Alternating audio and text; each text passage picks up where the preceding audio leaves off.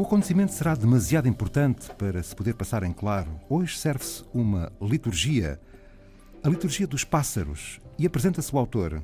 Daniel Bernardes, pianista e compositor. Autor de uma liturgia que celebra Messiaen, Olivier Messiaen, que sobreviveu ao Holocausto e foi uma das personalidades mais influentes da história da música do século XX e foi também um importante ornitólogo, um compositor fascinado pelo canto dos pássaros, que anotou melodias cantadas por milhares de pássaros em quase todo o mundo. O amor pela natureza, a fé católica, as analogias entre a cor e o som e também uma prodigiosa imaginação rítmica.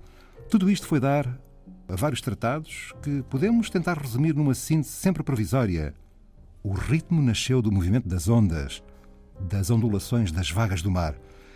Já agora, Daniel Bernardes, tendo em conta que já fizeram mais do que um concerto e a propósito deste rito, desta liturgia dos pássaros, o que é que temos de esperar deste seu encontro, deste concerto com o drumming? Se for como os que já fizemos, vai ser um, um grande concerto cheio de energia e, e cheio de uh, variedade, digamos assim. Uh, cada peça deste, deste disco é muito singular, na medida em que também explora texturas diferentes e peças diferentes. E vamos andar sempre aqui entre estes dois universos, digamos, da música contemporânea e do jazz. Um, será difícil dizer quando e onde estamos mais com um pé no jazz ou mais na, na música contemporânea. É um disco de mescla, acima de tudo.